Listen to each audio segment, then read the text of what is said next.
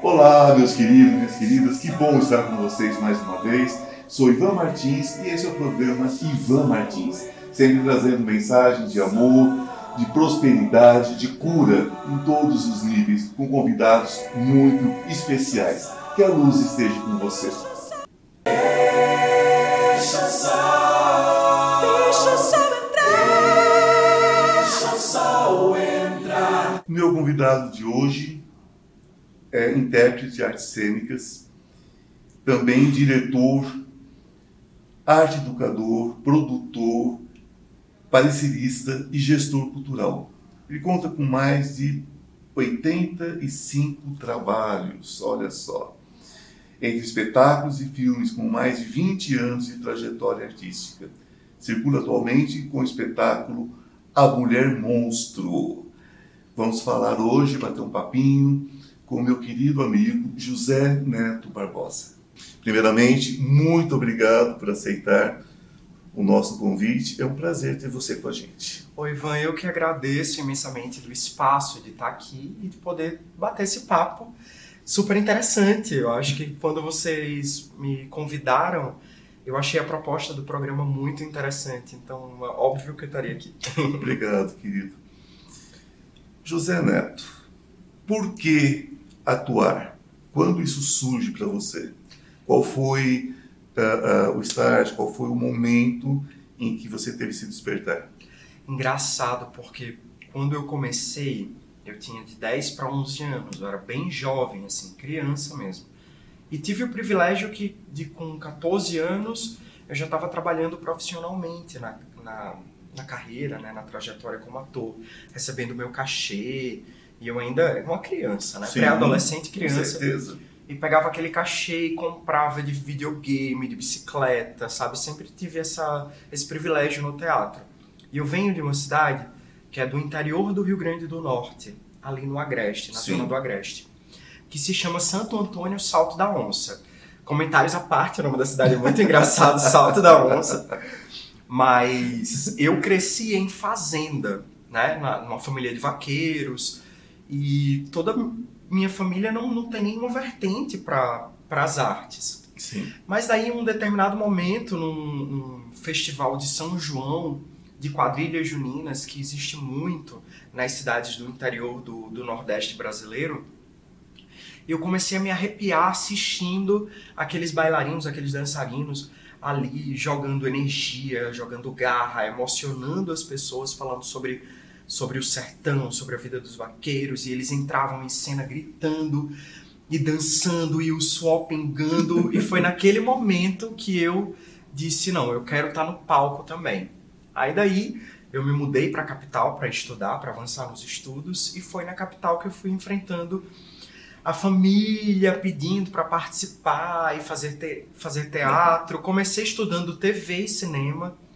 Depois eu migrei do estudo de TV pra, de cinema para o teatro e foi onde eu realmente me encontrei. Foi por aí. Foi aquele momento. Foi aquele momento, aquela apoteose, né? É, a importância da cultura, a importância das manifestações culturais, populares, né, no caso, Sim. quando você se encontra, e ali foi a sua primeira inspiração. Mas como é, depois você já tendo uma formação né, teatral, uma formação artística, como é, quem te inspirou? Como foi o seu processo de inspiração? Porque o próprio ato de atuar é você basear a sua experiência buscando eh, referências também em outros trabalhos, outros atores, outros profissionais. Como foi esse processo para você? Porque você sai, de repente, do Agreste, onde você tinha uma visão cultural ligada àquele espaço, dentro daquela eh, questão cultural, aquele espaço cultural, que é uma coisa mais intuitiva, e você vai para uma capital, onde você vai ter acesso a, a, a, a um mar de possibilidade, de conhecimento. Então, quando que você se- é, é, é, realmente encontra um norte dentro dessa sua busca na capital? Então, é, na capital, já avançando nos estudos de teatro, eu consegui observar alguns referenciais de atuação, né?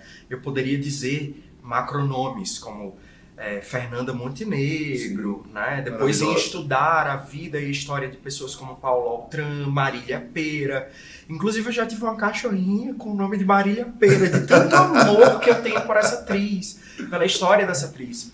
Mas também outras de, outras gerações, como a própria Drica Moraes, do Rio de Janeiro. também. A Dira Paz também, que eu acho que é uma das maiores atrizes do Brasil, né? É, acho que a Vera Holtz, nossa, a Vera Holtz, e eu tive o privilégio de ser assistido pela Vera Holtz. Eu, eu já Ah, tive ela na minha plateia, meu Deus, eu me tremia tanto, porque era exatamente essa questão do referencial, né? Exatamente. Acho que as mulheres atrizes do Brasil me inspiram. Eu acho que a, a- a grande inspiração são as mulheres mesmo. O nosso lugar de fala dentro das artes é a nossa empatia. Uhum. E dentro das artes cênicas, dentro da, da dramaturgia, a questão de gênero, a questão de sexo não é uma questão, não é? Um homem interpreta uma mulher, uma mulher interpreta um homem, um homem interpreta uma vida que não é dele. É isso que é interpretar, não é? As pessoas fazem uma, uma confusão. Então, na verdade, o homem interpreta, o homem, o ator interpreta o- é, é, inúmeros personagens durante a sua carreira, é? É o que se espera, não é? O que se deseja com uma mulher também. Então, é, você viveu, está vivendo uma personagem no teatro que é extremamente interessante, não é? A mulher monstro, Sim. que, que nos faz pensar, né? que nos faz refletir sobre as nossas atitudes no dia a dia, não é isso? Então eu gostaria que você falasse um pouquinho né, dessa sua experiência. Qual foi, na verdade, a experiência? Qual foi, foi na verdade, o momento em que você é, é, vira né, a chave de da sua vida como espectador, né, e passa a ver a vida de uma forma mais ampla, não só o, o, ah, o espectador do momento, daque- da, da, daquela fração de segundo, como nós somos no dia a dia, mas um observador, mais do que um espectador, um observador, e você cria essa personagem. Qual foi o embasamento, qual foi a sua experiência pessoal que te levou a isso?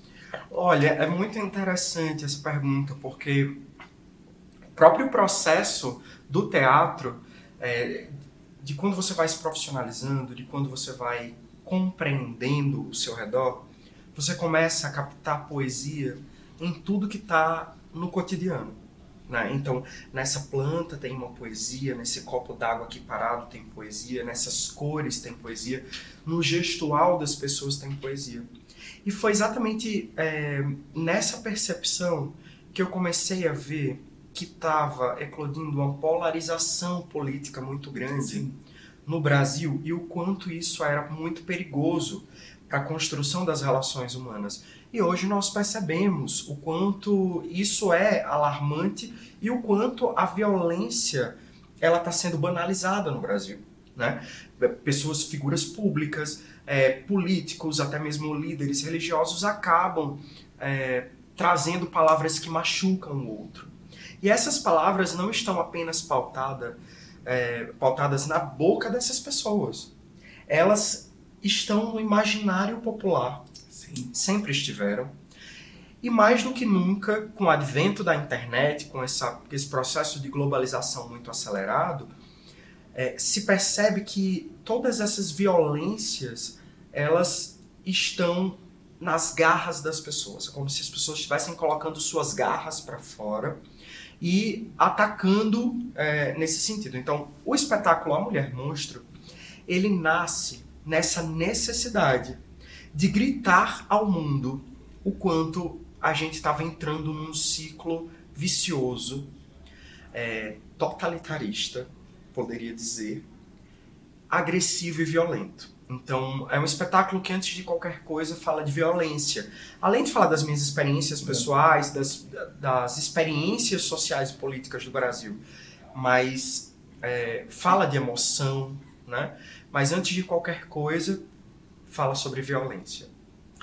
A violência que muitas vezes nós não enxergamos nas nossas pequenas atitudes, né? Exatamente. Um olhar, uma indiferença em relação à, à, dor alheia, sobretudo, né?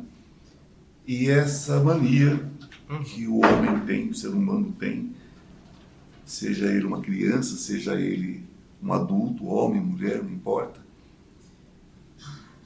de ferir quem já está ferido, de usar a, a, a cicatriz do outro como uma forma de se sentir melhor. Então vai ali, machuca, fere, ofende. Não é? É, e isso nós vamos ver dentro das religiões. É? Vocês que me acompanham sabem que eu sou espiritualista, eu não tenho. Eu, eu sou anti-doutrina, sou anti qualquer coisa que seja imposta. Que ótimo, porque eu também sou assim. olha, olha que identificação. Identificação é porque quando nós temos uma orientação espiritualista, nós nos abrimos para o mundo. Exato. Quando nós temos uma orientação uh, religiosa, nós nos fechamos num grupo e achamos que o outro, por ser diferente, é inferior. Né? Uhum. Então, eu acho muito interessante quando, nesse texto, você traz essas, essas pequenas observações que as pessoas não se dão conta de que são agressões. Exatamente, são essas microviolências. Microviolências. Violências, inclusive, que são silenciosas, né? São movimentos de opressão que são silenciosos. Então, é exatamente sobre isso. Assim, o espetáculo, você descreveu muito bem o espetáculo, inclusive a minha própria inspiração. Ela está pautada nisso mesmo, até em, questão, até em questões que estão na nossa cultura popular, que a gente sempre propaga a gente sempre fala expressões racistas, homofóbicas, transfóbicas, gordofóbicas, essas expressões que a gente vai perpetuando de geração em geração e em nenhum momento a gente para para pensar, meu Deus, isso é muito monstruoso. É, isso deve estar atrás das grades, isso deve estar atrás da jaula e, e ficar lá, né? não deve estar circulando por aí. É, é, é por aí o caminho mesmo. Isso porque todos nós, em alguma altura da vida, seremos, quando já não somos, né, fruto também de uma agressividade diária. Se você é, você pode ser agredido, como ele disse, acabou de dizer, por questões raciais, questões de orientação, seja religiosa, seja sexual, seja o que for. Você pode ser agredido porque envelheceu, porque engordou, porque emagreceu, porque é alto demais, porque é baixo demais. Você pode ser agredido por qualquer coisa, porque o preconceito não é algo fora de você, é algo que está dentro de você. E é algo que você tanto recebe como, é, é, é, é um, a reação do outro, como você provoca essa reação no outro também. Uhum. Porque é uma forma de se sentir, tentar se sentir melhor, porque essas pessoas não se sentem melhor, ofendendo, magoando né? É. e atiçando aquilo que já está dolorido. Sempre uma ação da covardia. Né? Com certeza, eu costumo dizer que a violência, o preconceito, a intolerância, e quando falo violência, eu falo para além da intolerância, Sim. né? Porque a intolerância ela estima uma distância, a própria palavra já traz isso. Sim. A violência é o que ultrapassa isso, então fala muito mais de você do que do outro. Sempre. Né? A violência, a agressão, tudo isso fala muito mais de você mesmo, como você lida com o mundo, do que o outro. Acho que é isso. E nós estamos encerrando esse primeiro bloco. E voltamos, eu tenho um recadinho para vocês. Fiquem conosco, voltamos daqui a pouquinho. Olá! Aproveitando esse pequeno intervalo, eu quero convidar você para conhecer o Instituto Ivan Martins. Cura quântica, cura espiritual, física e emocional. Depressão, ansiedade, pânico, dores crônicas. Venha para o Instituto Ivan Martins. Você já se inscreveu no meu canal? No YouTube, Instituto Ivan Martins. Se não se inscreveu, inscreva-se agora. Eu atendo próximo ao metrô Consolação. Marque sua consulta. Estamos de volta com esse convidado fantástico e vamos falar agora sobre espiritualidade, não é, Gisanete? Sim, vamos lá. Obrigado Então- pelo fantástico, viu? Adorei o Não, mas elogio. você- ó. Você é maravilhoso, você sabe que é, não é? Tem todo um trabalho, um trabalho com profundidade, não é? Isso é fantástico, isso é maravilhoso. Então, qual a sua relação com a espiritualidade, né? Nos seus desafios do dia a dia. Ah, Assim, você já me disse, você não é religioso, você é espiritualista. Exatamente. E como eu sempre digo, religiosidade não é coisa de Deus. com certeza não. Olha É coisa do homem. É engraçado que exatamente nessa semana eu estava numa discussão, conversando é, tranquilamente, óbvio, mas falando incisivamente sobre como muitas pessoas é, se colocam a falar, falar por Deus para uma outra pessoa. E, po- e qual é o privilégio que uma pessoa tem, o que faz ser ela maior que outra, de não conseguir se comunicar com esse Deus? E eu acho que muitas vezes a, a, a doutrinação, a religião, como um sistema, ele, ele coloca uma barreira entre você encontrar uma comunicação orgânica com o que chamam de Deus, com o que é Deus. E quando eu digo com o que chamam, eu não quero nem diminuir isso. Sim. Eu quero dizer que é muito mais, é plural. É, eu, como você falou, eu não sou uma pessoa que segue rigorosamente uma religião. Eu tento encontrar algumas coerências entre algumas dessas religiões, algumas dessas cren- crenças, por assim dizer, ou até mesmo manifestações mesmo. É, eu acho muito bonito a manifestação das religiões de matriz africana, como eles conseguem é, representar na arte, inclusive na dança, na arte visual, até mesmo no teatro, Sim. como que é a sua crença. Né? Eu gosto de ver na, nas igrejas evangélicas a, o clamor, a, O louvor. o né? louvor, né? A, a força que se tem, né? Como você consegue acreditar naquilo e, e acreditar com muita, com muita força, né? É, e assim, durante toda a história da humanidade, a gente vai começando a observar coerências entre as crenças politeístas da Grécia com, é, com os orixás, Sim. né? Com- depois vem o espiritismo de Allan Kardec, depois vem a, a própria igreja protestante questionando a igreja católica, e esse movimento de questionamento é extremamente saudável para a humanidade, embora a maneira não foi tão né, laica, né, gera algumas guerras nesse sentido, mas ó, o questionamento, a evolução faz muito parte da humanidade. Então, eu gosto de tentar observar os pontos de encontro e coerência em, toda, em todas essas crenças para saber me colocar melhor. Né? Eu acho que hoje o espiritismo é, kardecista talvez seja o que mais me, mais me chame no momento. Né? Eu poderia dizer assim, budismo também me interessa muito, então eu sou uma pessoa livre. Claro. Eu me sinto livre e eu me sinto no direito de buscar a melhor comunicação com Deus, com o universo, com as forças da natureza e por assim Perfeito. dizer. Acho que é por aí. É, o que eu sempre digo, o, tudo que nós conhecemos, tudo que nós vemos, aquilo que nós sentimos, faz parte de um único universo. Então nós somos um, um- um organismo imenso, como se cada um de nós, eu vejo cada um de nós como um átomozinho ali, uma célulazinha, Sim. dentro de um organismo imenso. E se tem alguém infeliz, já tem uma célula doente. Então, o, o, o mundo está como está porque ainda existe muita gente doente. Né? Então, nós temos que ter a liberdade de pensar. Nunca engulam nada Uhum. porque alguém disse. Busque a sua verdade, busque o conhecimento, né? busque embasamento. Crer por crer é desespero.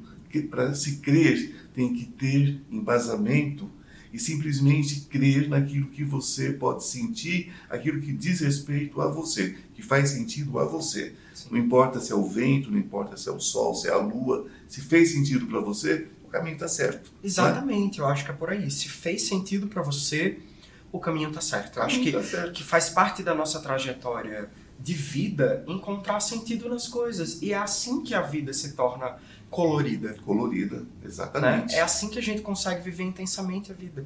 É buscando o sentido E viver de verdade, gente, porque a reencarnação é um fato para mim, mas essa experiência é única. Sim, Então temos que aproveitar essa experiência única. né? É, quem somos nós, o que estamos fazendo aqui, isso é individual e precisa ser encontrado. Precisa ser encontrado e precisa ser vivenciado de uma forma muito intensa. Meu querido, eu trabalho basicamente com pessoas passando por situações desconfortáveis, situações negativas, né? situações muitas vezes de desespero. Então, os meus convidados, eh, eu sempre peço licença a vocês para tocar num assunto eh, que às vezes é meio delicado, né? mas é importante porque passa para o meu telespectador, para o meu ouvinte nos podcasts também, uma possibilidade de enxergar a luz através das frestas. Você já passou por alguma situação limite, alguma situação de superação você gostaria de compartilhar conosco? claro, claro. É sempre muito delicado falar nesses assuntos, mas é sempre muito necessário, porque eu acho que, que é um ato de solidariedade ao outro. Porque as nossas dores, elas nunca são é, apenas nossas no sentido de que somos as únicas pessoas a sentir essa dor. Não, cada, óbvio que cada pessoa sente uma dor de uma maneira diferente. E a gente não deve estar aqui é, colocando na balança se a dor de um é maior do que a do outro. Não dá pra Jamais. mensurar, né? Não dá para mensurar. Mas a gente tem a certeza de uma coisa: grande parte da população, se não todos, sofrem diariamente com alguma coisa, com algum peso. É, num determinado momento da minha vida, quando eu perdi a minha avó, que era como uma mãe, porque ela também me criou, e eu me separei de um relacionamento muito complicado, conturbado, é, eu acabei aflorando e entrando num, em, num episódio depressivo maior, Sim. né? E esse episódio depressivo me fez ficar deitado numa rede, numa cama durante muito tempo. Eu emagreci 12 quilos, foi um processo muito, Muito delicado. É, só quem já passou por isso sabe o quanto que é difícil você conseguir sair de algo que não te dá alegria. Você acordar, você não sentir alegria, você é, não ter minimamente uma empolgação para nada, nem para beber um copo d'água, sabe? Mas, dentro desse episódio depressivo, acontecem algumas coisas que são, como que eu posso dizer, atos de heroísmo. Eu não sei explicar, talvez você até saiba muito melhor que eu, por ser um profissional disso, como que são esses pequenos atos de heroísmo. E eu acho que é ali que é a decisão de que quando você realmente quer sair daquela dor, você se agarra nesse ato de heroísmo consigo mesmo e se dá uma mínima oportunidade. E você tem que ter uma percepção muito muito sensível de que qual é o momento que aparece esse ato de heroísmo. Esse ato de heroísmo pode ser resolver tomar um banho, como pode ser vou dar uma volta na praia ou vou dar uma volta no parque, ou pode ser eu vou montar, vou tentar fazer uma cena, um espetáculo mesmo que não seja para ninguém.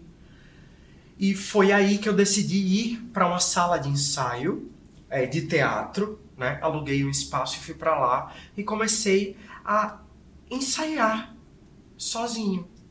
Muitas vezes eu ia, eu não conseguia, eu ficava chorando sozinho. É, às vezes eu ia só pra chorar, às vezes eu ia só pra ficar sozinho, calado, quieto, e não conseguia fazer absolutamente nada, meu Deus, falando, eu lembro exatamente do que eu fazia. Eu pegava um giz, daquele giz de quadro de antigamente, Sim. desenhava o espaço. É, e, e foi nesse ato de heroísmo que eu consegui montar o espetáculo A Mulher Monstro, porque Olha ele só. fala exatamente das minhas dores. É, da subversão das minhas dores, né? De como eu consegui pegar tudo isso que me aflorava a depressão na minha intimidade ou no que estava acontecendo ao meu redor, como a gente já falou um pouco sobre Sim. a política, os acontecimentos sociais, E daí eu resolvi montar um espetáculo e foi esse espetáculo que me tirou de um episódio depressivo. Uma atitude, um passo atitude. em direção à luz. Sim, um passo em direção à luz. E a arte é, não é exatamente uma terapia. Não acredito que seja a finalidade da arte ser uma terapia, mas é terapêutico. E eu indico a você que está assistindo, se você está passando por um processo depressivo, de ansiedade, seja lá o que for, a arte sempre vai ser um caminho para a luz. Sempre, sempre um caminho para a luz.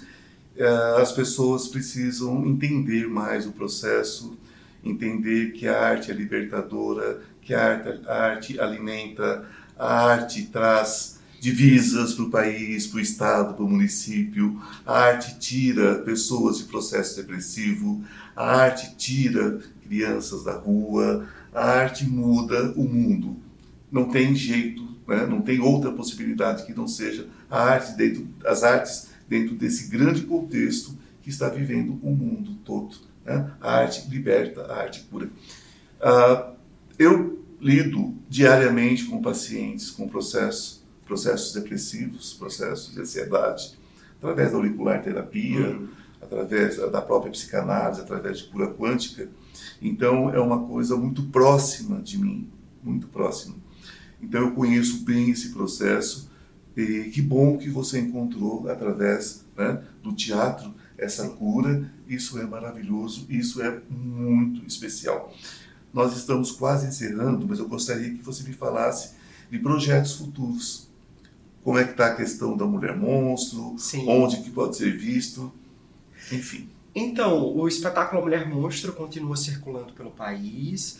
É, a gente lançou um documentário que está no nosso canal do YouTube, Ciência, Ciência de Teatro no YouTube, que fala um pouco sobre esse processo de subversão das minhas dores, como foi criar o espetáculo, e fala também um pouco da trajetória do espetáculo pelo Brasil. Também estamos lançando nesse mês é, uma, um filme nacional, um documentário, que fala sobre os processos de censura e a importância da liberdade de expressão de artistas no Brasil.